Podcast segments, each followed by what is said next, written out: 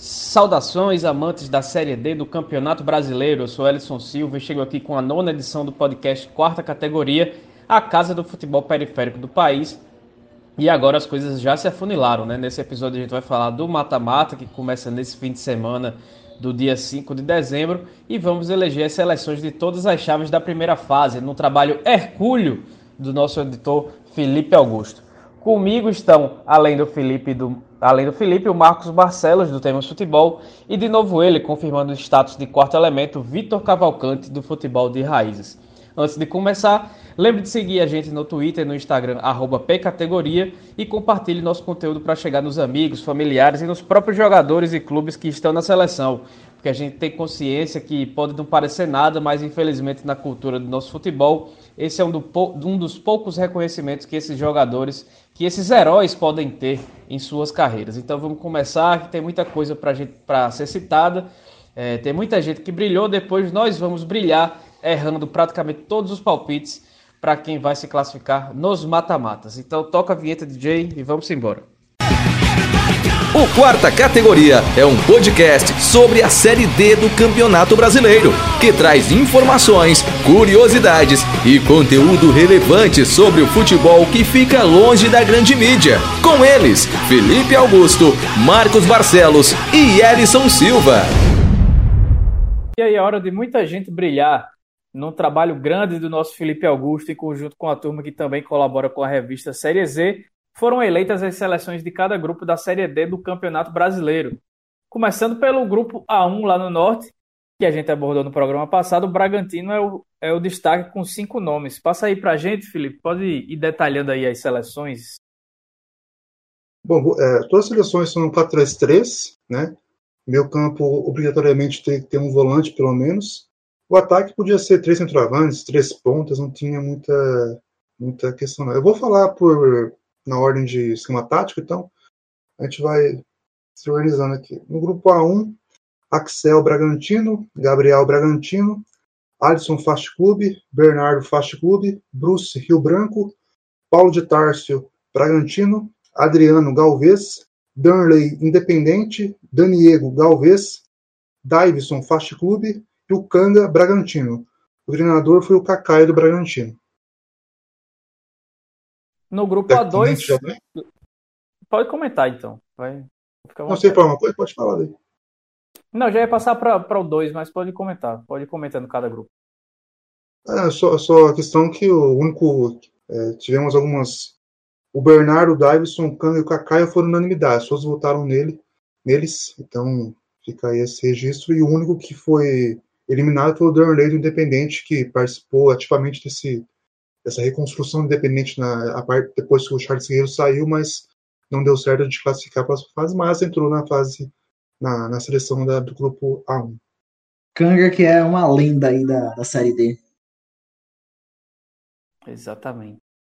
No grupo A2, é, o time é liderado pelo Altos do Piauí, a seleção, né? Time de melhor campanha e que dominou principalmente o setor ofensivo dessa seleção. Sim, é, são dois clubes com seis indicados, o Altos é um deles. O Altos é o único com um setor exclusivo, que é o ataque. Né? A seleção ficou assim: Diego São Raimundo, Edson Veracruz São Raimundo, Betão Juventude, Guilherme Rocha Motoclube, Tiaguinho Altos, Diego Aragão do River, Juninho Arcanjo do Altos, Flamel do Motoclube, o ataque do Altos, Clenison, Betinho e Manuel. O treinador também foi do Altos, o Fernando Tonê. Então, o Thiaguinho, para mim, que posso até é, mudar de ideia depois que eu vejo outras seleções aqui, mas o Thiaguinho, para mim, é o melhor lateral esquerdo da Série D no geral. Assim, é o que teve mais destaque. Então, e as unanimidades foram o Thiaguinho, o Arcanjo, o Betinho e o Fernando Torneio, todos do Altos. No grupo A3, é, deixa eu ver aqui. No grupo A3, o atleta de Cajazeiras, mesmo eliminado, conseguiu ter dois dos três homens de frente, né, Felipe? É, isso só corrobora a gente disse, né? O time mais inexplicável dessa Série D. É, a seleção ficou Vitor Paiva, do América, Marcelo Augusto, do, do América, Ranieri, do Salgueiro, Everton Silva, do América, Fábio Alves, do Floresta, William Daltro, do Salgueiro, Deizinho, do Floresta, Rondinelli, do América, Bruno Gonçalves Pachu, do Atlético Cajazeiras, e o Wallace Pernambucano do América. O Wallace Pernambucano foi a única unanimidade. O treinador foi o Daniel Neri, Salgueiro. Uma peculiaridade dessa seleção né, é que o William Daltro já não faz mais parte do Salgueiro. Ele saiu antes da última rodada, acabou acertando com o Atibaia de São Paulo para a disputa da Copa Paulista. Muita gente está dizendo que é só uma transferência para fazer ponte com outro clube. É, mas enfim, a gente não sabe como é que é, né? A gente não conhece a realidade do jogador, a gente não sabe da negociação nem nada, mas muita gente estranhou, porque ele vinha sendo um dos pilares do Salgueiro no ano, vinha fazendo um campeonato que ele merecia no mínimo uma ascensão para uma Série C, talvez até para uma Série B, mas acabou acertando com o Atibaia, não faz mais parte do elenco do Carcará, mas está aí na seleção justamente porque ele esteve presente em 13 dos 14 jogos da primeira fase, ele foi muito bem. E assim, esse meio de campo acho que foi muito difícil para montar, né? Porque tiveram muitas indicações, tiveram jogadores que ficaram de fora que poderiam estar tá aí.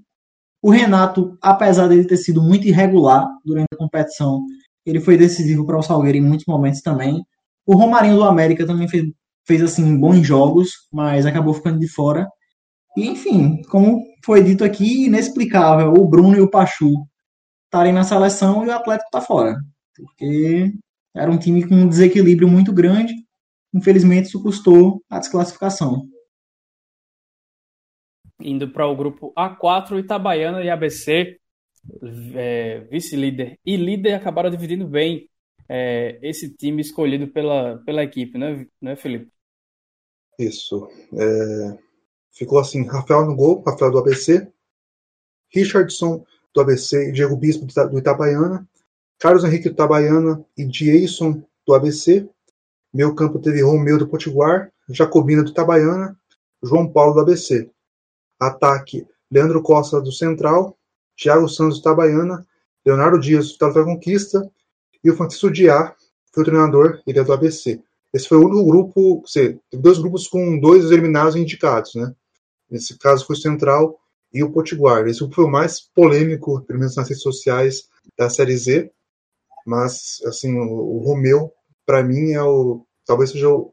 Talvez não, para mim o Romeu é o melhor volante, foi o melhor volante da geral da Série D da primeira fase, que para mim é indiscutível que merece estar aqui nessa seleção. Para mim também fez uma Série D assim, o Potiguar tinha suas limitações, tinha alguns desfalques e alguns destaques também.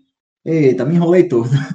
Tô dizendo que para mim também o Romeu também foi o melhor volante geral dessa primeira fase da, da Série D. É, o Potiguar tinha alguns destaques também. É, era uma equipe até um pouco mais encorpada que o Coruripe, se a gente olhar no papel. Mas, assim, é, o Romeu, ele fez seis gols, ele foi decisivo em muitos jogos, com assistências, com passes. Ele teve atuações assim, que foram monstruosas, ele ajudou a carregar esse time do Potiguar nas costas. E ele teve é, atuações e uma demonstração nessa primeira fase que ele está acima do nível da competição. Que ele não é um jogador que ele merece estar somente numa Série D. Ele tem potencial para estar aí, no mínimo, numa Série C e numa equipe que esteja brigando pelas primeiras posições na terceira divisão. E eu não falo nem como reserva. Eu falo como um jogador que está ali brigando pela titularidade ou sendo titular. Porque os jogos dele foram muito bons. E o Potiguar chegou onde chegou muito por conta dele. Ele estava carregando o time nas costas. Claro, haviam outros destaques no Potiguar, obviamente, mas a Série D, protagonizada pelo Romeu, essa primeira fase foi monstruosa, inclusive, se o time passasse de fase, seria merecido por ele. É, o Coruripe acabou passando, é, o Coruripe também chama atenção porque não tem ninguém nessa seleção. É um time que realmente a gente olha assim e vê, ele é limitado, mas ele vem fazendo um trabalho muito certinho. E o coletivo do Coruripe ele é relativamente forte, sobretudo no Gerson Amaral. O Coruripe teve seis vitórias, todas no Gerson Amaral. É, ou seja, de sete jogos, ele venceu seis. O único que ele não venceu foi para o Central, que ele perdeu por 2 a 0 O Central que acabou ficando de fora, inclusive, para o próprio Coruripe. E ele teve um aproveitamento de 83% nos pontos dentro de casa. Então, assim, é uma equipe que soube aproveitar o fator do mano de campo e que o coletivo apareceu muito bem não teve um destaque que a gente diga, ó, oh, o Coruripe, esse jogador aqui foi muito superior. Claro, tiveram alguns jogadores que a gente coloca assim ligeiramente acima, o Sardinha, o William em algumas atuações, mas não dá para dizer que tem um destaque que vá aparecer na seleção. E assim, foi um time que passou pelo conjunto e pelo fator casa. Soube aproveitar muito bem essas duas coisas. Agora, só para complementar aí, eu, como torcedor aqui do, do, futebol capixaba, fiquei muito feliz de ver o João Paulo aí na lista, né, o jogador do ABC, meia do ABC. Um jogador que, que foi destaque aqui no Espírito Santo pelo Rio Branco. É, parece que passou pela base da Desportiva, se eu não me engano. Foi campeão capixaba em 2015, vestindo a camisa do capa preta.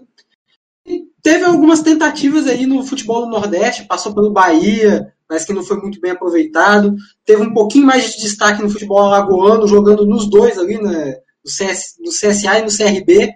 E agora está aí no ABC, mais um time de letrinhas aí, sendo destaque, sendo escolhido aí pelo pessoal que colaborou aí com a revista Série Z. Um olhinho também no Leonardo Dias do Vitória da Conquista, viu? É, é um jogador que ele teve algumas atuações em alguns jogos bem importantes para a Conquista. E assim, atuações que chamaram a atenção. O pessoal da USB FM, não sei se escuta o podcast, é, carinhosamente chama ele de Léo Coxinha, mas é um jogador que vem fazendo um bom campeonato também, que é um jogador que pouca gente conhece, e vamos ver como ele vai sair no mata-mata. Indo para a seleção do grupo A5, é, a divisão ficou lá entre Aparecidense e Goiânia, né, Felipe? É, foram 10 jogadores de futebol goiano, né? Foi quase um combinado goiano aí, com mais duas, dois clubes. A seleção ficou com Everton do Goiânia no gol, Dedé Goiânia, Márcio Luiz Goianésia, Rafael Cruz Aparecidense, Danilo Ribeiro Goiânia, Bruno Henrique Aparecidense, Gugu Águia Negra, Albano Aparecidense, Peixoto Real Noroeste, Alex Henrique Aparecidense, Lucão Goianésia e o Edson Júnior foi treinador, ele é do Goiânia, tivemos três unanimidades nesse grupo, desse, dessa seleção: o Danilo, o Alex Henrique e o Edson Júnior. Fico feliz de ver o Peixoto aí, é um jogador bem rodado aqui pelo Nordeste. É, famoso não só pelo futebol capixaba, eu fico feliz, mas porque é um nome que eu já vi jogando estaduais por aqui, jogou no Central, rodou a Bahia praticamente inteira, Ferense, Colo-Colo, Bahia de Feira, Jacobina, Flamengo da Bahia, Atlético Alagoinhas foi importantíssimo para o Atlético chegar nessa Série D ano passado. Fluminense de Feira. Então, assim, é um jogador que a gente conhece, que a gente sabe que tem potencial, a gente se alegra de ver na seleção. É, essa seleção, como, a gente, como eu já tinha falado antes, né, sobre a tabela, mostra aí a predominância do futebol goiano, mais uma vez, né, atropelando aí no número de indicações. É, Fiquei feliz aí pelo Danilo Ribeiro, que é um lateral esquerdo que, é muito bom na bola parada, foi, foi destaque nesses últimos jogos. É, tivemos aí também o Gugu, destaque aí do Águia Negra, já fugindo um pouco do futebol goiano. Agora eu queria fazer três é, menções honrosas aí nessa lista que não entraram. É, um que eu acabei votando e dois outros que eu queria ter votado e acabei não votando, por achar que tinham outras posições ali é, tinha outros jogadores de maior destaque, até para democratizar um pouco a minha lista. É, primeiro destaque para mim, é, primeira menção rosa ficou, seria o Tony Galego. Cara, é, pessoal até do, da página aqui do Capixabão da Depressão, um abraço concordo, pessoal lá. Concordo, concordo. Eles fizeram até um memezinho falando que se tivessem dois Tones Galegos no Vitória, Vitória poderia ter classificado. Concordo que ele detonou. Concordo totalmente. É, menção honrosa ao Ailton do Real Noroeste, é, jogando lateral, jogou no, no, ataque, faz parte ali do trio de ferro junto com o Peixoto e Matheus Firmino. E o outro é o Negueba do, da Aparecidense, que também é outro membro de, um, de um trio de ferro ali de ataque, que é, é Negueba, Albano e o Alex Henrique. Deu muito trabalho para os capixabas e fez acontecer na fase de grupos aí, tanto que a Aparecidense terminou como líder da, da da primeira fase do grupo A5. É, com pouquíssimos intrusos, Brasiliense e Gama tomaram quase toda a seleção do grupo A6 e com muita justiça. Esse também teve uma polêmica na lateral direita. É, quem quiser ver lá nas redes sociais pode conferir. A seleção ficou assim: Rodrigo Calaça do Gama, Emerson do Gama, Baduga, Baduga do Brasiliense, Gabriel do Gama, Felipinho do Alagoinhas, meio campo teve Wagner Balotelli do Brasiliense, Andrei Alba do Gama, Jefferson do Brasiliense, Fabinho Alves do Tupinambás, Nunes do Gama, Luquinha Brasiliense, o treinador foi Edson Souza do Brasiliense. Aqui cabe duas, duas coisas, né? Emerson e Nunes não estão mais no Gama, mas fizeram, uma, eh, fizeram mais de 11 partidas, até falei que um dos critérios era esse. E um que mereceria, se não tivesse feito mais, tivesse feito mais jogos, era o Vitor Xavier, que foi muito bem, mas acabou fazendo nove jogos apenas, então a gente preferiu não colocá-lo na seleção. E foi, né? Ficou cinco brasileiros e cinco do, do Gama, né? Só dois intrusos. E fech... não, vamos para o grupo A7, né? O Cabo Friense e os paulistas colocaram a maior parte dos destaques do grupo A7. Esse foi o que mais teve unanimidades. Eu vou começar por, por aqueles que não foram unanimidades, que formam a linha defensiva. George Cabo Friense, Felipe Ferreira da Cabo Friense, Danilo Bosa do Mirassol, Vinícius Baracioli do Mirassol, Bruno Recife da Ferroviária, Nando Carandina abrindo meio campo, que também é da Ferroviária. Aqui para frente, todos foram unanimidades. Cássio Gabriel do Mirassol, Paulo Baia do Cascavel, Adriano da Portuguesa, Gustavo Coutinho da Cabo Friense, Thiago Marques da Ferroviária, artilheiro da primeira fase, e o Toninho Andrade da Cabo Friense. E fechando a seleção das chaves, vamos para o grupo A8, é, que o Novo Horizontino, como não poderia deixar de ser, disparou aí com o maior número de indicações. É, esse foi o único grupo que teve seis clubes diferentes indicados. Novo Horizontino, junto com o Altos, foram o que mais teve indicados para as seleções dos grupos. A seleção ficou Giovanni Novo Horizontino, Edson Silva Novo Horizontino, Silvio São Luís, Marcelo Pelotas, Paulinho Novo Horizontino, Paulinho Santos São Luís, Danielzinho Novo Horizontino, Marlon Marcelo Dias, Guilherme Queiroz Novo Horizontino, Alisson Joinville, Giovanni Gomes Caxias e o treinador foi Roberto Fonseca do Novo Horizontino também. Então, quem tiver contestações, quem não concordar, quem concordar, é, quem conhecer jogador que está na seleção, vão lá nas redes sociais da revista Série Z para marcar, marcar a turma e participar das discussões aí sobre quem devia ter entrado, quem não deveria ter, ter figurado aí na lista dessas seleções da revista, mas o trabalho está muito bem feito, vale muito a pena você dar uma conferida e deixe lá, deixe lá sua curtida no Instagram da revista Série Z. E agora é, a nossa hora. Fala, pode falar. Só agradecer é, vocês três que participaram dessa seleção e a todos que participaram. É, teria, teriam mais participações, mas acabou que compromissos profissionais acabaram atrapalhando um pouco, mas saiu, né? É, é um trabalho, um trabalho árduo. Aí, desde sexta-feira a gente está trabalhando nisso e saiu vocês aqui pela participação e a todos que participaram. E só lembrar que, assim, são fruto de muita discussão, de muitos votos também. Então não é, não é algo que é feito do nada, sabe? É algo que a gente estuda bastante, a gente vê os jogos. Com os times paulistas ali, né? Sempre forte, sempre com investimento pesado. É curioso e até feliz por, por ver o Toninho Andrade como treinador aí, destaque do grupo A7. Treinador que já teve passagem aqui no futebol capixaba, fez seu nome e está aí no futebol do Rio brilhando mais uma vez. Ele foi unânime e não tinha como ser diferente. Ele fez uma campanha, ele fez uma campanha surpreendente, merecia mesmo ficar na, como treinador.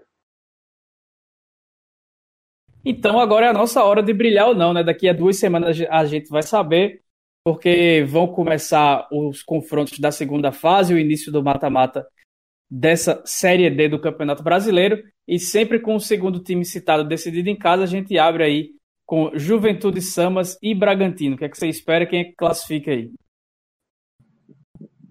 A minha aposta vai ser no, no Bragantino pela campanha da primeira fase. O Juventude caiu muito, né?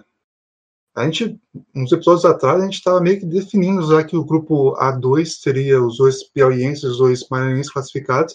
Mas de repente o São Raimundo apareceu ali para disputar a vaga com o de Juventude. O Juventude acabou vencendo o São Raimundo conseguindo a vaga.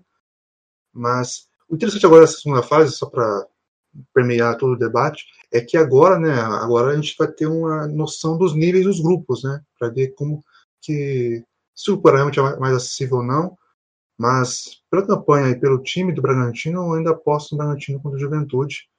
Vamos ver se Kanga e companhia levam a equipe aí. A, a, a equipe tem um chaveamento legal aí para chegar na quarta final, apesar do, da dupla de nordestinas que pode enfrentar na, na próxima fase, mas eu aposto no Bragantino. Mata-mata é meio complicado de se prever alguma coisa, né? Porque regularidade acaba não importando de nada, no final das contas. Então, assim, a gente tem um jogo de uma equipe que foi mais regular que o Bragantino, com a outra que oscilou bastante, sobretudo nesse final da competição, que é o Juventude. É... No papel, o Bragantino também tem um elenco que dá para considerar que é um pouco mais forte, com alguns nomes assim que a gente já conhece, já disputaram Série D, o Kanga, o Axel é, e alguns outros. O famosíssimo Bilal, né? Que está lá também, autor de tantos trocadilhos, mas acabou não se destacando na primeira fase. Eu acabar apostando no Bragantino também. Marcos. A minha aposta também é no Bragantino do Pará. Apesar de que na primeira fase tivemos aí um resultado surpreendente, algum, o time do Bragantino teve três derrotas, teve uma que foi bem surpreendente para mim, foi aquela contra o Paraná, por 4 a 0 que foi uma atuação muito abaixo. Porém, de, de oscilação também, se a gente for parar para pensar, o Juventude também oscilou bastante. Um time que estava ali brigando por G2 ali no, no, início do campeonato, aí o bastante chegou a correr, chegando a correr risco de perder a vaga para o São Raimundo do Roraima. E só citando aí na panelinha dos nomes do, dados aí pelo Vitor, né, nunca podemos esquecer do Rael, o, Cruel, né, torcedor capixaba conhece tão bem, né, que é autor, autor sempre de gols decisivos. Eu vou seguir uma lógica muito particular de apostar sempre em nordestino. Então, para mim, quem passa é, é o Juventude Samas. É, o primeiro jogo vai ser no sábado, dia 5 de dezembro, o segundo no dia 12, o primeiro lá no Pinheirão, em São Mateus do Maranhão, o segundo lá no Diogão, em Bragança, no Pará. Seguindo... Esse é um jogo bem aberto, bem aberto, bem aberto mesmo. Seguindo para o segundo mata-mata, Floresta e Itabaiana, que se encontram na Arena Castelão, depois daquela bobagem que a Federação é, Cearense de Futebol tinha dito que o Castelão só jogaria. No Castelão elas só jogariam Fortaleza e Ceará na Série A do Brasileiro, tiraram o Ferroviário, o Ferroviário de lá na Série C, é, tiraram o Floresta de lá, mas agora no mata-mata o Floresta vai conseguir jogar lá. E o segundo jogo no Etelvino Mendonça e Itabaiana, os, os jogos também no dia 5 e no dia 12 desse mês de dezembro. Esse é um confronto né, de, que vai colocar um, os, os três clubes do A3 que ficaram primeira, nas primeiras posições, o América, o Salgueiro e o Floresta, né? Eles tiveram uma, uma vantagem muito grande em cima dos adversários do grupo, né? E o grupo do Itabana foi mais equilibrado. Então também é mais um teste para ver se qual o nível que o Floresta está realmente, de fato, né? E se o Itabaiana realmente chegou nesse, nessa, nessa segunda posição do grupo A4 porque o grupo era mais acessível ou que realmente o time era era era, era bom mesmo, era, era confiável. O Itabaiana tem traumas né, de mata-mata, que duas vezes a quarta final, já jogo de acesso para conquistar a vaga na Série C, não conquistou. O Floresta no passado quase subiu. É, eu tendo a apostar mais ainda no, no Floresta, ainda confio mais na, na, na, qualidade do time do Ceará nesse confronto. Eu vou contrariar o Felipe. Eu vou apostar no Itabaiana.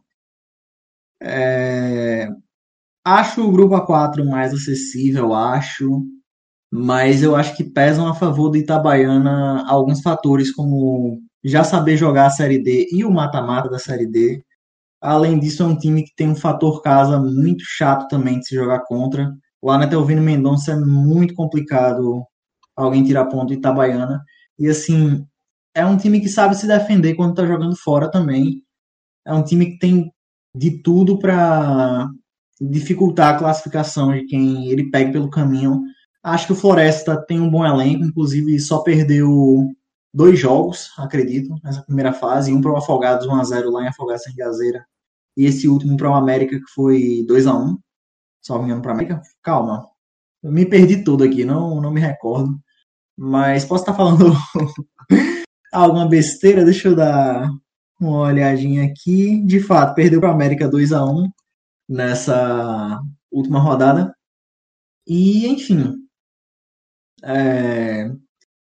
Acho que o Itabaiana, por já ter experiência na competição, em mata-mata, por ser um time com fator casa muito forte, os próprios problemas que o Floresta vem aí encarando, tem que estar tá alternando o mando. Também acredito que vai pesar alguma coisa, porque ele estava se acostumando ali a jogar é, na Arena Castelão, jogaram para Horizonte. Estava se acostumando a jogar em Horizonte, jogaram de volta para Arena Castelão. Então, é um trabalho, né? Você tem que se acostumar com o gramado, tem que se acostumar, com a estrutura do próprio estádio, o clima, todas essas coisas. Então, eu vejo Itabaiana com uma ligeira vantagem nesse confronto. Acho que no papel, sim, o time do Floresta é, é equivalente e até minimamente superior em relação ao Itabaiana mas pelo fator Série D, mata-mata, experiência, isso tudo, eu tendo a apostar no Itabaiana. Bom, a gente estava conversando aqui antes do, da gravação, que, dizendo que esse é talvez o confronto mais equilibrado aí, mais possibilidade de ser tiro no escuro apostar em alguém. Eu vou ficar com Floresta. Eu vou apostar na classificação do Floresta, porque eu vejo que o Leston Júnior faz um bom trabalho, é um time que, que tem um sistema defensivo sólido, experiente, com jogadores que disputaram séries superiores do Campeonato Brasileiro recentemente. Então, acho que em confrontos de mata-mata eu sempre tenho tendência a apostar em, em times que têm um esquema defensivo um pouco mais sólido. Mas seguindo na tabela, a gente vai para o sábado de novo, às 3 horas da tarde, quando o Atlético de Alagoinhas vai enf enfrentar o Goiânia lá no Antônio Carneiro, na Bahia, e a volta no dia 12 no Estádio Olímpico de Goiânia, entre Goiânia e Atlético da Bahia. Como é que você vê aí esse confronto, Felipe? Esse é um jogo que, se a gente apostasse que estaria na segunda fase, a gente não acreditaria, né? Alagoinhas Goiânia formam um jogo bem alternativo, digamos, essa segunda fase. É, o Atlético ficou abaixo né, dos clubes de Brasília e pela questão da arrancada no segundo turno, eu vou de Goiânia, confio mais na equipe lá do Centro-Oeste, então meu, meu palpite é o Goiânia. Então, vou, vou discordar do Felipe nesse jogo especificamente do Goiânia com o Atlético Alagoinhas. Acho realmente que o Goiânia teve um retorno muito sólido e acho que se passar também não vai ser nenhuma surpresa, mas eu vou no Atlético por dois motivos. Eu acho que o Atlético tinha dois adversários de alto nível lá no grupo dele, que eram Brasiliense e Gama. Eu acho que os clubes baianos, em geral, não que os adversários do grupo do, do Goiânia fossem baixo nível, tá? Mas assim, eu acho que o Brasiliense e o Gama, naquela altura, estavam inclusive à frente dos goianos. E assim, eu acho que um baiano, por exemplo, é um time superior a um Águia Negra, aos times matogrossenses e coisas do tipo. E o Bahia, o Atlético Alagoinhas, desde o Campeonato Baiano, ele demonstrou uma forma muito peculiar de jogar a fase de, de ponto de grupos, no caso, que era um grupo único, e uma forma muito peculiar também de jogar o mata-mata. Ele é um time que no mata-mata ele estava se importando muito mais em ter uma defesa sólida e ser eficiente no ataque. Ele conseguiu isso durante a competição a de fato se expor. E entre os times que eu vi, não vi o Goiânia jogar um mata-mata esse ano, não sei se jogou no Goiânia também, porque eu não acompanhei o estadual. Eu vou no time que eu conheço, sei como mais ou menos joga aí essa fase eliminatória, vi como jogou no Baiano também. Acredito que numa comparação de grupos também teve a oportunidade de enfrentar algumas equipes mais fortes, porque nesse grupo A6 a gente teve três times em Minas Gerais, a Caldense. A Caldense tinha esse time alternativo, oscilou muito, acabou ficando de fora, mas ainda vejo como um adversário relativamente mais forte em relação a alguns times do grupo A5. Tinha o Bahia de Feira também, o conterrâneo, então eu vou apostar no Atlético Alagoinhas. Bom, eu vou de Goiânia justamente pela arrancada que o time deu, uma arrancada surpreendente é, do, do, final do primeiro turno para o segundo turno. É, como, como, já comentamos aqui, segunda melhor campanha do, da, do, entre os 64 times nesse sétimo, né, nesse sétimo último jogos, né? E, mas também destacar que o Atlético Alagoense, por conta de ter pegado um grupo difícil aí, é, o grupo mais complicado até que, que a chave A5, também vem forte e também conta com atletas aí, até conhecidos aqui no futebol capixaba, o Robert, centroavante, artilheiro do Capixabão do ano passado, Capixabão de 2019, conhecido como Capixabão do Embrólio, o Capixabão do Louco Abreu.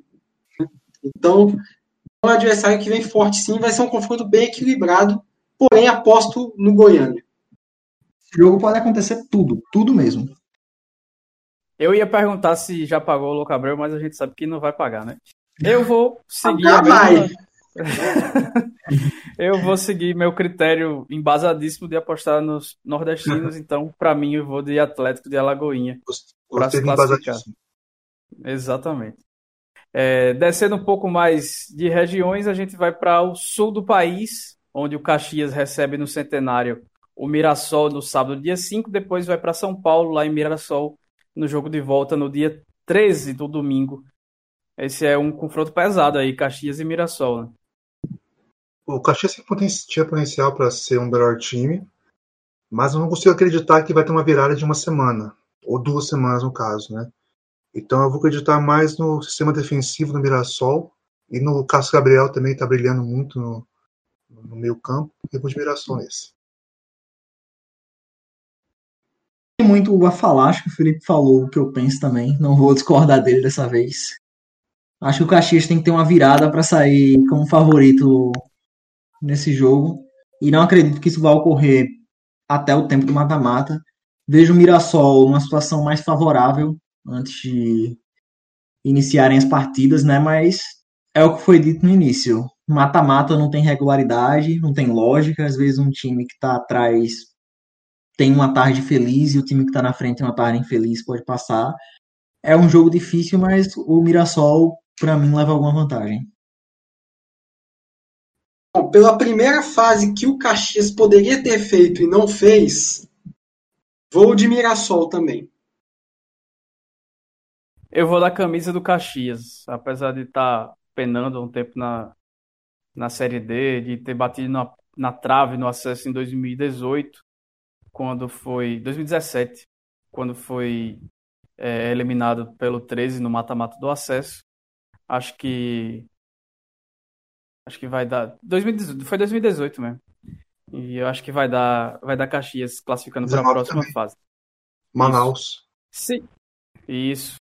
Seguindo no sul, a gente vai ter Cascavel e Novo Horizontino no sábado, dia 5, e também no sábado, dia 12, a volta lá em Novo Horizonte, em São Paulo. Olha, eu queria muito ser barrista, mas não tem como. Novo Horizontino. Simples e direto simples e direto também, para mim, um dos líderes de grupos mais subestimados que a gente teve, que as pessoas menos olham, mas é um time que tem aquele futebol bem eficiente, joga por um resultado, sabe fazer isso. Novo Horizontino ganhou muitos jogos por uma diferença pequena, mas setor defensivo muito sólido, qualidade é, no contexto geral do elenco, então tenho motivos bem maiores para apostar no, no Novo Horizontino do que no Cascavel. Cascavel tem essa certa dependência do Paulo Baia, né, também para chegar ofensivamente. E teve dificuldades para vencer os times de fora do estado do Paraná, como já foi dito, Toledo e o e o fugiu o nome, Nacional de Rolândia, isso. Fora de casa só venceu aí a Acabou Friense, né? Mas, enfim, Novo Horizontino. É, aposto no Novo Horizontino também. E não será dessa vez que teremos Paraná contra Espírito Santo por mais de um motivo. Trauma, céu. É o fantasma que segue o Marcos aí.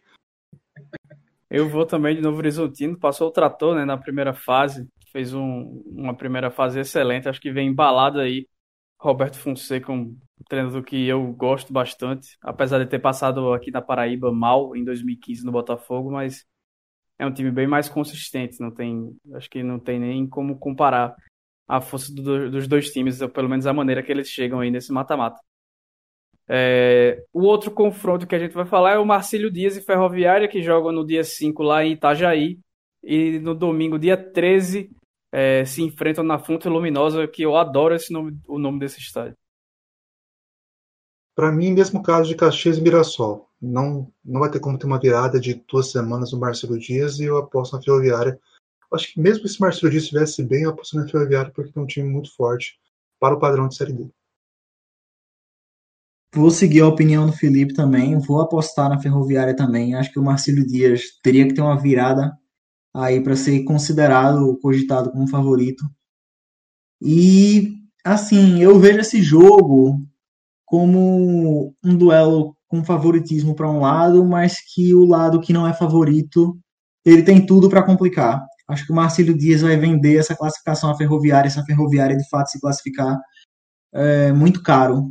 Não vejo a Ferroviária assim com a vantagem gigantesca não, vai ser aquele jogo que em Itajaí vai ser 1 a 0 1 a 1 para qualquer um dos lados e talvez a Ferroviária leve na Fonte Luminosa, ou que seja 0 a 0 em Itajaí, Ferroviária 1 a 0 na Fonte Luminosa, mas não vai me surpreender se isso passar. Acho o time da Ferroviária muito forte também. É um dos favoritos, enfim, é isso. Concordo com tudo que o Vitor falou, menos com a parte que ele disse que talvez não seria uma surpresa se o Marcelo Dias eliminasse a Ferroviária. Para mim seria assim, até por conta de todo o investimento feito pelo time paulista e pela expectativa que nós temos em relação à Ferroviária de conseguir o acesso. Meu voto é na Ferroviária.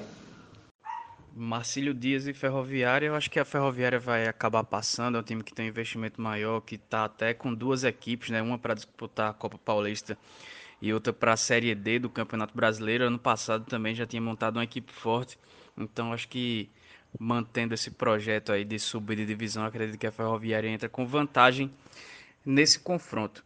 E Felipe, é, o próximo confronto é entre nordestinos, a, o América de Natal, líder do grupo A3, vai enfrentar o Coruripe de Alagoas primeiro no domingo, dia 6, lá, em, lá em, no estádio Gerson Amaral, em Cururipe. A volta no dia 13 na Arena das Dunas. Qual é seu palpite aí para essa classificação? Assim como no Horizontino e Cascavel, né, onde tem um claro favorito, né, esse também não dá para não apostar no América, né? Não é nem pela questão de camisa, nada, é porque a diferença técnica é, é grande, né? Mesmo a gente sabendo que são dois grupos diferentes, eu vou de América. Esse confronto, se der Coruripe, será uma zebra histórica, assim. O América me parece preparado já, não, assim, os jogadores mudam, mas parece que a mentalidade foi colocada neles de que a Série D é muito importante para a equipe por isso eu voto fica para o América nessa segunda fase. Vou seguir o voto do Felipe nesse confronto entre o Coruripe e o América, porque assim é muito difícil não só para um time do grupo A4, mas para um time da Série D em geral competir com o poderio financeiro que tem o América, obviamente além da camisa, e também com o elenco que o América tem hoje no papel. É, é um dos times mais qualificados da competição. E além disso, depois de todos os anos que foram se passando, o América foi aprendendo a jogar a quarta divisão. E esse ano parece que está mais focado, está mais inteiro que nos anos anteriores. Então é um time que a gente espera muito para esses mata-matas. E assim, por mais que a gente goste muito do Coruripe e ache um clube extremamente simpático, a gente não tem como deixar de apostar no América, porque a gente sabe também que de uma certa forma, a condição financeira do Coruripe é muito mais limitada, o elenco que se tem no papel também. Então, para mim, se o Coruripe passar, vai ser uma zebra aí é, no mata-mata e, assim, na competição como um todo. Talvez a camisa do América não pese em algum momento dessa competição por conta desse trauma que o time do Mecão tem com os mata-matas em Série D. Mas neste mata-mata específico, eu fico com o América. Eu acho que aí a camisa do Mecão vai pesar e o, o time vai avançar de fase. Eu acho que o América entra como grandíssimo favorito, é, não tem nem como comparar. É um time que vem para brigar pelo acesso. Só que isso já aconteceu em outras temporadas e também com outras equipes, né? Então acho que o Mecão é franco favorito, aposto na classificação do América, mas também não me surpreenderia caso o Coruripe pinte como uma das zebras dessa segunda fase da, da Série D do Campeonato Brasileiro. E o próximo confronto, ABC e Globo, confronto entre Potiguares, primeiro jogo lá no Barretão, em Ceará Mirim, a volta lá no aconchegante estádio Frasqueirão, lá na, na praia de Ponta Negra, em Natal. Outro momento, né, uns anos atrás, né, que o Globo encarava de, de frente o ABC, esse ano não está não tá nessa, nessa, nessa vibração, eu aposto, até poderia, poderia apostar no Globo, mas nesse caso eu vou, eu vou de ABC. O único confronto estadual que a gente vai ter né, na, nessa segunda fase, e o ABC para mim é favorito aí.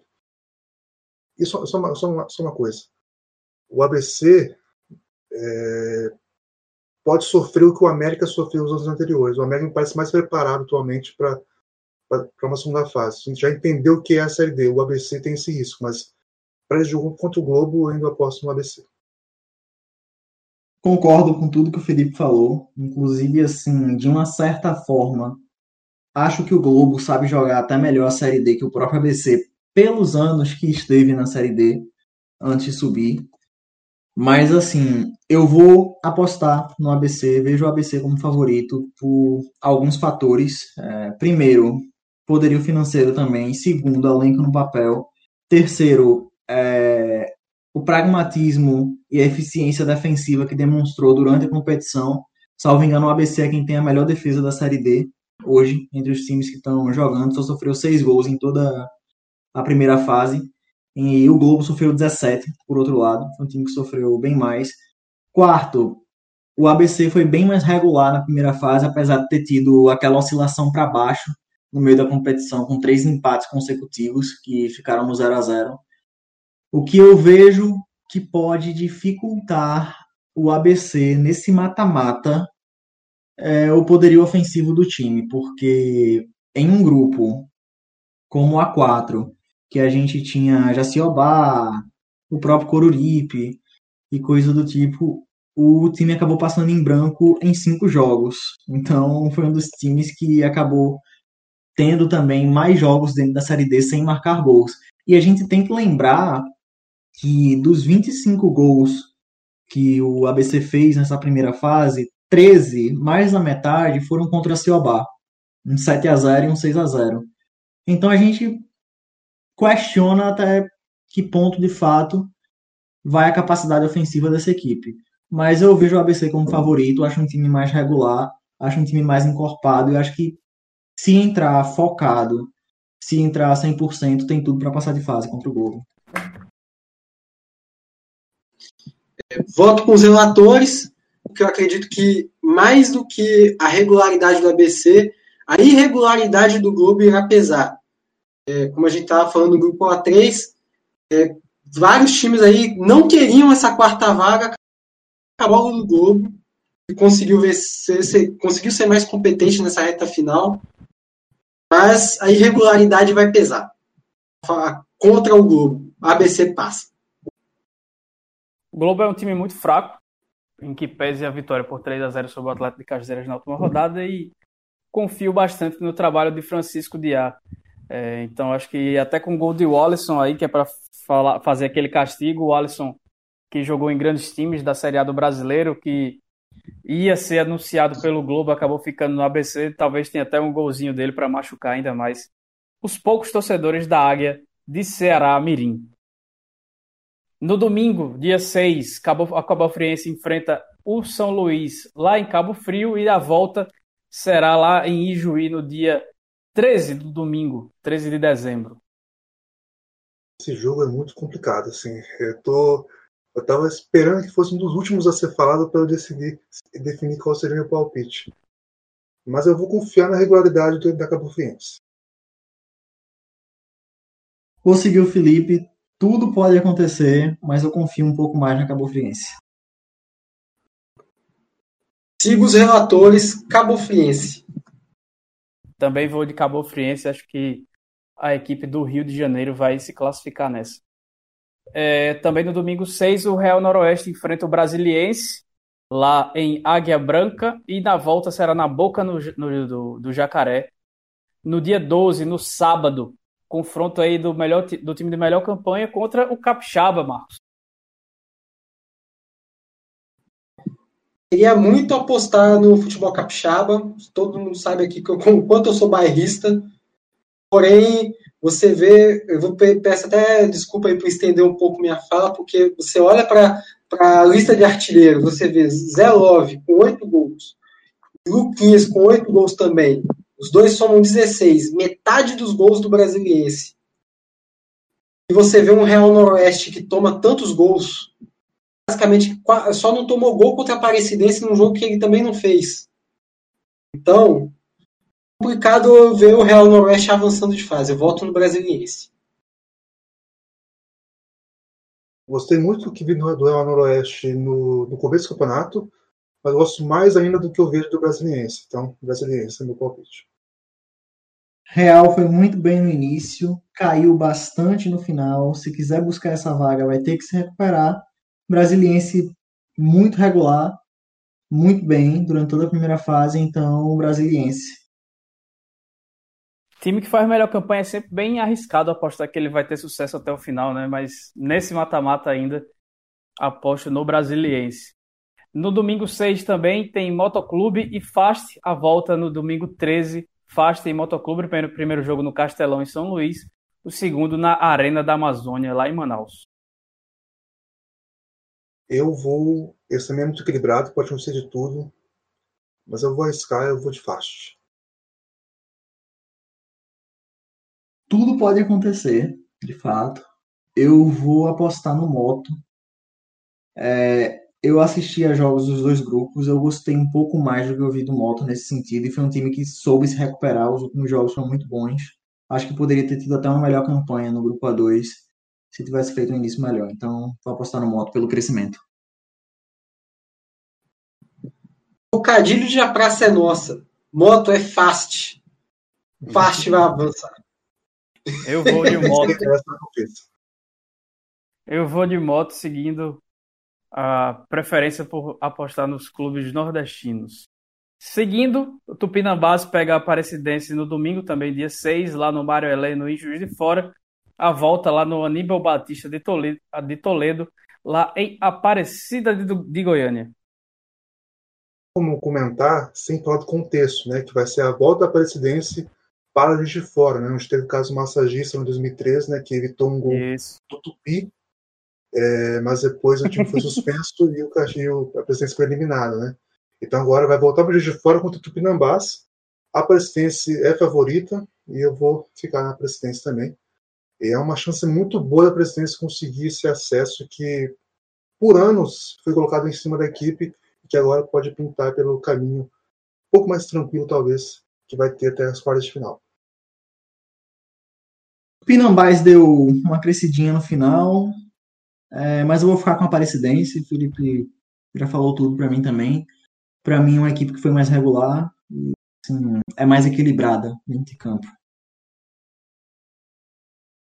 É, tirando o Vitória na fase de grupos, as equipes que poderiam oferecer algum risco técnico ali para a Aparecidense são as equipes do seu próprio estado nos confrontos diretos contra essas equipes, a Aparecidense não ganhou em um dos quatro jogos, empatou três e perdeu um para o Goiânia. Agora vai pegar um time mineiro, e, como a, gente, como a gente sabe, que é um time de um grande centro aí, sempre perigoso. O futebol capixaba conhece muito bem é jogar contra times mineiros. Porém, eu vou, com, ainda que com um pezinho atrás, vou de Aparecidense pela grande fase, grande primeira fase que fez. Eu também vou de Aparecidense, que chega aí embalada, fez uma boa primeira fase, vai com tudo aí para cima do Tupinambás, o único representante de Minas Gerais nessa, nessa segunda fase. Aparecidense Seguindo também, com... segundo melhor ataque da, da Série D. Não dá para deixar de ignorar isso. Exato. Seguindo os confrontos, também no domingo, dia 6, o Goianésia recebe o Gama, o, o que sobrar né, do Gama, no Valdeir José de Oliveira, lá em Goianésia, a volta lá no Valmir Bezerra no dia 13, lá no Distrito Federal. Eu estava quase indo no Goianésia até o Marcos trazer os números do Goianésia nos últimos confrontos, ou nos confrontos de fora, né, que eu não recordo bem agora. Agora eu estou bem confuso aí nesse confronto, mas eu vou apostar na manutenção do elenco do Goianésia. Eu vou apostar numa, numa zebra, pelo menos se tratando de tradição, eu vou no Goianésia, nesse caso, porque o Gama está se desmanchando completamente. Sigo o voto do Felipe. Lamento muito que o Gama está passando, mas acho que com todo esse desmanche, essa perda de jogadores, eu vejo o Goianésia hoje como favorito pela manutenção do elenco. E, obviamente, um entrosamento maior, que a gente sabe que isso conta bastante mata-mata. É, com perdão da expressão, para esse talvez seja o confronto mais caixa baixa mata-mata, motivos de Goianésia, é, com todo respeito ao Goianésia, é, não ter feito, tipo assim, não ter um, um time regular. Né? E pelo fato do Gama estar se desmanchando. Eu vou com dois pés atrás no Goianésia por conta da manutenção do elenco. Eu ainda vou apostar que o Gama leva esse. O que sobrar do Gama ainda vai ser suficiente para passar, mas ninguém sabe o que é que vai sobrar, né? Pode sobrar absolutamente nada, mas nesse confronto aí eu fecho com o Gama. É, no domingo também, seis ainda, o Vitória da Conquista recebe o Salgueiro, confronto bem interessante, a volta do dia 13 lá no Cornélio de Barros. Esse é um jogo que engana, né? Parece fácil, mas não é. E eu vou de Salgueiro mesmo assim. Salgueiro, para mim, é um favorito para subir. E eu acho que consegue passar por essa adversidade, passar pelo Vitória da Conquista. Viagem difícil. Adversário que surpreendeu na primeira fase. Vitória da Conquista, no caso. Mas eu vou apostar no Salgueiro, porque no papel acredito que seja uma equipe superior. É uma equipe que é muito bem treinada pelo Daniel Neri. É, tem um esquema muito bem definido e muito bem montado. E principalmente porque, apesar de todas as dificuldades que teve na primeira fase, perdeu o Ciel, muitos falcos, problema com Covid, o treinador conseguiu montar a equipe de forma a mantê-la competitiva dentro da competição e a fazer jogos bem seguros. Então, eu vou apostar no Salgueiro. Vou fechar com o Salgueiro por conta da expectativa que a gente tem com relação ao clube para essa Série D, que é a busca pelo acesso, pelo mesmo motivo da Ferroviária. Talvez um pouco, menos, com um pouco menos expectativa é, em relação à Ferroviária, mas na, na mesma toada do acesso. Então, de Salgueiro. Eu vou de Salgueiro, campeão pernambucano, vai fazer valer a boa temporada que vem fazendo, vai avançar mais uma fase nessa Série D. Outra Ainda coisa, também, Salgueiro sabe jogar mata-mata. Bastante. Sabe. Dá muito trabalho aos times daqui, dá muito trabalho na Copa do Brasil. Exato. No domingo 6 ainda temos Galvez e River lá na Arena Acreana. A volta no dia 13 lá no Albertão em Teresina. Esse também é um jogo que engana, porque é um jogo pegadinha, porque é muito fácil a gente apostar no River questão da tradição e tal. Olha, eu vou. Eu não sei se é mais. Eu vou, eu vou num palpitão assim, nossa, um, um chute no escuro mesmo, assim. Posso ser que eu erre muito, mas eu vou passar numa zebra, eu vou de Galvez. Assim, não tem motivo aparente. É que realmente esse jogo é muito. Ele, ele, ele não tem muito. Assim, não, tem muito não tem muito que analisar, assim, porque realmente é um jogo que, que engana muito e eu vou de Galvez. Não tem muito critério mesmo, assim, não. Esse eu vou pedir até perdão, porque realmente vai ser no chutão mesmo. Tem um carinho imenso pelo River, mas eu vou apostar no Galvez, porque apesar das oscilações, foi um time que apresentou uma boa produção ofensiva e foi um time que se demonstrou criativo durante essa primeira fase. E o River teve algumas dificuldades nesse sentido. O que pode pesar contra o Galvez são as oscilações, mas ainda assim eu vou nos acreanos. É, queria muito apostar no River, gosto muito do Galvez também, mas eu tenho um carinho pelo River, mas eu vou de Galvez. Meu palpite vai ser aquele palpite bem clichêzão. Né? apesar do Galvez ter feito uma grande primeira fase, mas aí eu acredito que o River, que já foi vice-campeão da competição da Série D, né, perdeu para outro tricolor, que é o Botafogo, Então eu vou usar aquelas frases tradicionais, que a camisa pesa, time que sabe jogar mata-mata, aposto no River. O principal fator que eu vou apostar no River não é nem o fato de ser nordestino, mas é o fator Flávio Araújo, rei do acesso, treinador do River. É, então acho que vem favoritão nessa daí. Acho que o River vai se classificar para a próxima fase. E Essa é fechando, os, fechando esses confrontos, é, o Rio Branco do Acre, na segunda-feira, dia 7, enfrenta o Altos e a volta no dia 13, lá no Felipe Raulino, no Piauí. Esse confronto vai colocar um time de um, um ótimo ataque, que é o Altos, contra uma boa defesa, que é o Rio Branco. É, Interessante, né? São dois confrontos entre Piauí e Acre, né, que a gente vai na segunda fase. E, mas eu aposto no Altos. Estou é, curioso demais. Assim, não dá para falar que é torcida, mas a tendência é a gente ver Altos Salgueiro na próxima fase. Então, estou é, curioso para ver esse, esse possível confronto. Então, mas eu vou de Altos aí pela, pela campanha da primeira fase, pela, e pelos jogadores, né, pelo trio de ataque, pelo Júnior Arcanjo, pelo Thiaguinho, que despontam aí como os melhores que o, do que o Rio Branco tem atualmente. Muito carinho pelo Rio Branco também, mas eu vou de Altos. Campanha na primeira fase, poderio ofensivo. Também acho que o Altos tem uma boa defesa, o Rio Branco também tem. Mas assim, como já foi dito várias vezes, mata-mata não tem lógica, né? Rio Branco tem uma camisa pesadíssima e vamos ver onde vai dar. Acredito que o Altos passe nesse confronto. É, aposto no Altos, né? Conta até desse poderio ofensivo. É um time que já vem há muito tempo aí chegando na fase de mata-mata. É, a gente está só aguardando quando é que eles vão conseguir chegar a esse acesso, porque acho que é questão de tempo. Se não acontecer algum desânimo aí no meio do caminho. Agora, só para finalizar, é, meu voto é no, no Altos, fora goleiro Bruno, com todo respeito à camisa do Rio Branco do Acre. É, eu já ia tocar nesse ponto. Eu desejo tudo de ruim para o time do goleiro Bruno, então para mim o Altos avança para a próxima fase. Então acho que agora a gente vai chegando ao final.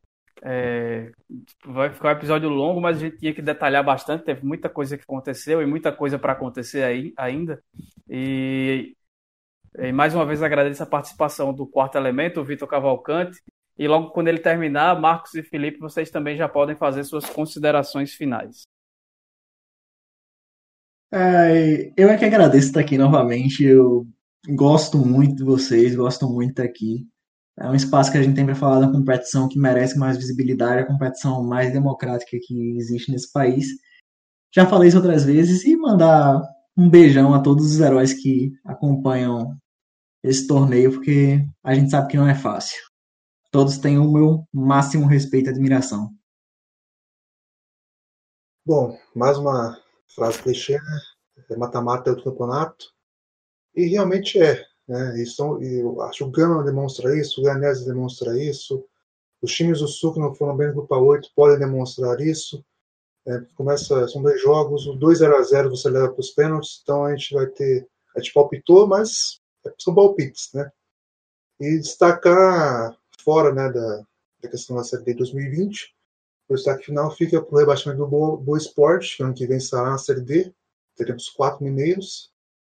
Né, então, fica esse destaque para o Esporte rebaixado e a gente fica a expectativa aí para esse início do mata-mata, com um desenho bem legal de que pode acontecer nas quartas de final, que aí será definido por, pela pontuação geral, mas dá para ter um, uma ideia de quem pode chegar lá para disputar o acesso, que é o título principal, digamos, da Série D, que é o acesso para a Série C. Meu destaque final vai, vai para a incrível exper experiência que a gente teve nessa primeira fase. É, não só com quarta categoria, obviamente, é um prazer estar aqui com vocês, Felipe, Ellison, com o nosso convidado aí, o Vitor Cavalcante, mas também pela novo regulamento que nós tivemos aí, 14 jogos, é, emoção toda rodada. Né? E, por fim, por fim, eu queria fazer um destaque aí, já para 2021, pensando em 2021 na Série D, que é sobre o Capixabão, que é a competição em que tivemos já um clássico na quarta rodada, o maior clássico do futebol capixaba. É, o Rio Branco acabou eliminando a Desportiva. E eu queria só fazer um destaque, é, desculpa até se eu, se eu me alongar demais a minha fala, mas é porque uma frase né, no final do jogo me é, e acredito que deve ser o sentimento de várias outras equipes que foram eliminadas nessa Série D, foi o seguinte, o repórter Luiz Ximenes, mandou um abraço para ele, para toda a equipe da TVE, é, fez a pergunta para o jogador lateral esquerdo Reinaldo, perguntou qual era o tamanho da desclassificação para vocês, ele respondeu o seguinte, o tamanho é muito grande, nosso time, assim como o outro lado, tem pai de família, a gente vai para casa agora e a gente não sabe quando vai se empregar de novo. Então, é, o Capixabão compartilha um pouco dessa sensação, talvez, é, da, desses times que foram eliminados, por exemplo, no futebol do Roraima, apesar de que está rolando o campeonato roraimense, em outros estados também que talvez não vão ter um segundo semestre tão, tão cheio de jogos, cheio de datas aí. Então, solidariedade às equipes, aos, aos profissionais do futebol que foram eliminados, né, tanto no Capixabão quanto na Série D, e boa sorte aí para as equipes que vão entrar nesse mata-mata, que agora, como já dissemos, é uma outra competição, é uma outra história.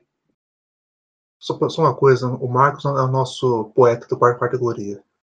Faço as palavras deles as minhas, assim, porque estou com uns pontos importantíssimos, assim, que é a questão do, do, do novo formato, a gente se adaptou muito rapidamente, foi bem legal. Essa questão também sobre jogadores que ficam mais empregados. Muitos jogadores, muitos clubes só vão poder voltar para a Série D em 2022. Então fica também o registro aí do nosso poeta, Marcos Barcelos. E muito importante essa ampliação da quantidade de jogos, inclusive para essa questão dos próprios jogadores. Não é só um calendário para os clubes, é para eles. A gente sabe que futebol é, move bastante dinheiro, essas pessoas são empregadas pelos clubes e assim é bom vê-las fazendo mais jogos e tendo oportunidade aí de ter uma carreira durante mais meses no ano. E infelizmente a gente tem clube que está dando graças a Deus, né? Que acabou, que foi eliminado, porque senão não, não teria como manter para jogar dois, três jogos, pagar mais uma duas folhas. Aí, muito também por conta da pandemia, mas principalmente por conta de más administrações, né? Uma situação que a gente já detalhou aqui em várias em vários episódios, foram apenas oito, mas a gente sempre toca aí que é uma situação muito complicada e é um, é um mundo do futebol que pouca gente consegue enxergar e a gente que acompanha de perto sabe das dificuldades não só dos clubes, de toda a estrutura, mas principalmente para os jogadores e as pessoas que trabalham dentro dos clubes, né? Roupeiro, massagista, essas pessoas que sofrem bastante com essa falta de recursos. Mas então a gente vai chegando ao final, lembrando que você pode nos seguir no Twitter e no Instagram, pcategoria, e dar uma força compartilhando nosso conteúdo. A todo mundo que acompanha até o final, um abraço e até a próxima.